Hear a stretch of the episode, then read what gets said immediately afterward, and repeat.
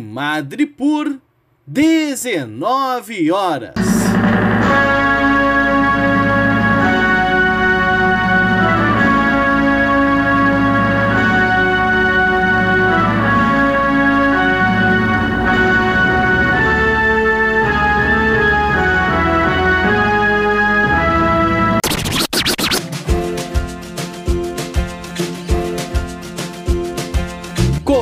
Começa agora a Voz das HQs. Seja bem-vindo, ministro Alessandro.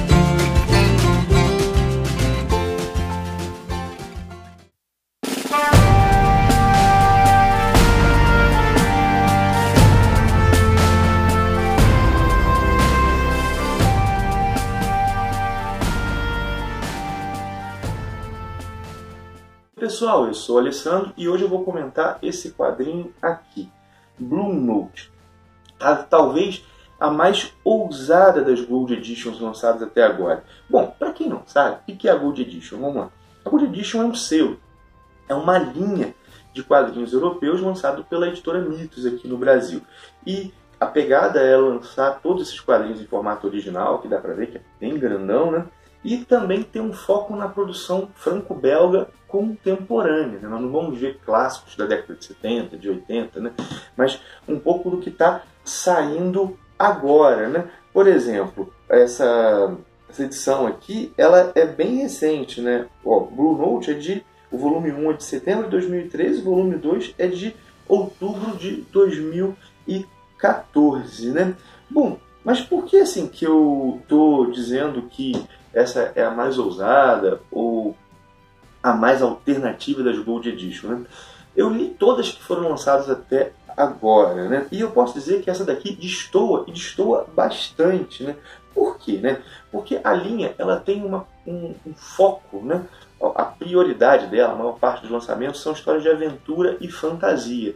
Há exceções, né? uma que tem uma pegada um pouco mais super-heróica, mas ainda está no gênero de aventura, duas de ficção científica, mas isso aqui é um drama histórico, né? ou melhor, isso é um romance histórico. Né? Blue Note é isso, né? ou seja, é bem diferente do que nós vimos até agora. Né? E é um romance histórico ambientado quando? Né? Onde? Né? Nos últimos dias da lei seca, como diz o subtítulo. Né? Bom, e o que é essa lei seca? Essa lei seca daqui não é a nossa lei seca, essa proibição que nós temos aqui de é, dirigir após consumir bebida alcoólica, né? Mas essa lei seca foi uma emenda constitucional nos Estados Unidos, né?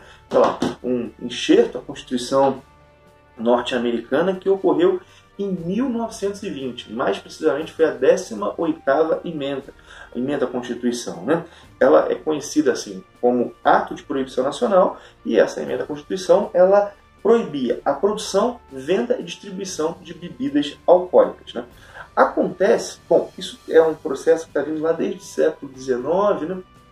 que a bebida alcoólica é bastante criticada, o consumo, a venda. Né? Isso se exacerbou com a Primeira Guerra Mundial. Eu dei uma olhada, tinha gente até que dizia que era antipatriótico consumir bebida alcoólica, né? cerveja e vinho seriam bebidas associadas aos alemães, mas de todo modo foi em 1920 que essa emenda é feita e só que acontece que o hábito de tomar bebida alcoólica estava consolidado na população. Então começou uma, um comércio ilegal, né? E com o governo fazendo vista grossa, fora as pessoas também que produziam sua própria bebida em casa, né? É nesse contexto que nós temos o fortalecimento da figura do gangster. Por exemplo, o nome do Al Capone está muito ligado a esse período. Essa emenda ela vai cair em 1933, ela é revogada. Até, até onde eu vi, essa foi a primeira e única vez que isso aconteceu com uma emenda constitucional. Na verdade, a, a emenda constitucional precisou de uma emenda constitucional para revogar uma emenda constitucional. A emenda aqui da lei seca é a 18ª e a que revoga a lei seca é a 21ª. Bom, e é exatamente em 1933, no ano da, que essa lei é revogada, que a história é ambientada, que Blue Note é ambientada. O que, que Blue Note mostra? Né? O submundo e mostra a efervescência cultural ligada a esse submundo. Basicamente em dois, duas situações, né? em dois campos, né? no boxe e na música, particularmente no jazz e no blues. Mas vamos lá, vamos falar um pouquinho mais. Né? Originalmente, Blue Note saiu em duas edições. Eu mencionei aqui as datas, né? Uma dedicada ao boxe e uma dedicada à música, ao jazz e ao blues. Só que essas duas histórias elas formam um todo. Inclusive várias situações mostradas na primeira são retomadas na segunda a partir de um outro ângulo, né? Mas vamos a algumas informações que eu não dei ainda e que são importantes, né? Blue Note tem o roteiro do Mathieu Marioli e roteiro também, né? O roteiro é duplo, né? É do Mathieu Marioli e do Michael Bourgon. E os desenhos são desse Michael Bourgon. E, cara, os desenhos do cara são. Desse são muito bons. Mas, assim, é um desenho que é, assim, na verdade, é, é bonito e, assim, serve muito bem ao roteiro. Essa pegada dos quadrinhos franco-belgas é muito legal, né? Que o artista tem tempo para se dedicar, para trabalhar bem a edição, para assim se esmerar tanto no roteiro quanto nos desenhos. A dupla aí, esse Mati Marioli e o Michael Bourgon, fizeram um belo trabalho. Bom, mas vamos continuar. Né? Sobre a obra como um todo, o que eu posso dizer? Né? Eu posso dizer que ela tem vários méritos. O primeiro deles é que aqui é uma grande pesquisa histórica por trás disso aqui. Essa história aqui ela não é improvisada. Acontece que mesmo havendo essa pesquisa histórica, isso aqui não é uma obra didática. Não é uma obra para ensinar como era o contexto social da época da lei seca, do final da lei seca. Mas, assim, toda a ambientação histórica está lá, vários elementos são inseridos, mas isso servem, isso, todos eles servem à história, né? Tudo está ali e é componente essencial.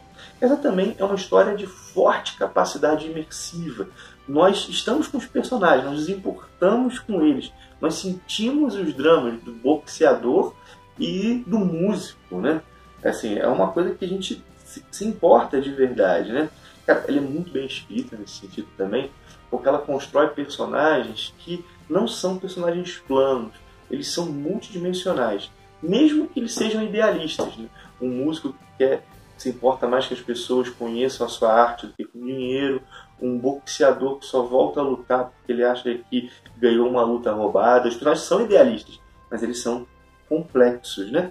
Tem um ponto da primeira história que eu achei que foi um pouco fraco foi o desenvolvimento do relacionamento, da paixão, melhor dizendo, entre o boxeador e uma jornalista. Mas é tão pequeno que assim, que a gente passa, né? Mas foi realmente soou um pouco gratuito, soou rápido demais, né?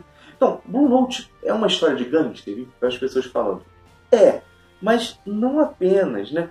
Os gangsters são apenas um elemento, um dos elementos, né? Se eu fosse definir sobre o que o Blue Note versa, sobre um cenário cultural urbano e os dramas das pessoas que nele vivem. Então, é isso, né? Eles pegam a cidade, a cidade num contexto pós-crise de 29, a gente sabe que como é que quebrou a economia americana, um grande número de desempregados, né? situação terrível, né? E ao mesmo tempo essa esse caldeirão cultural, né?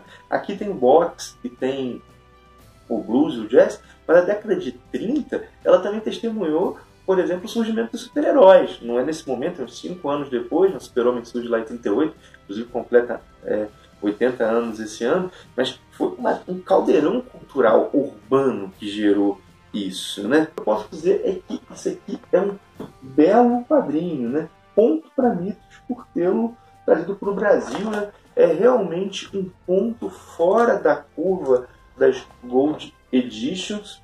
Assim, como não é questão de ser melhor ou, ou pior, mas é outra coisa, né?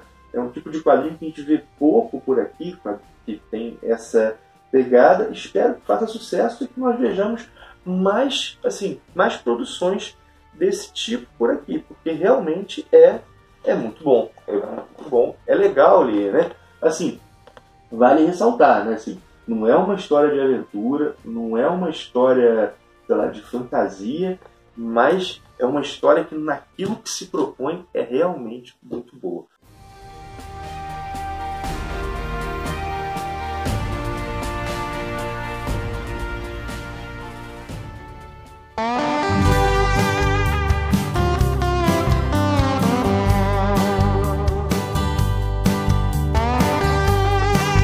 Ouviu A Voz das HQs. um produto do Ministério dos Quadrinhos. Quer saber mais sobre esse e muitos outros assuntos? Então acessa lá no YouTube o canal do Ministério.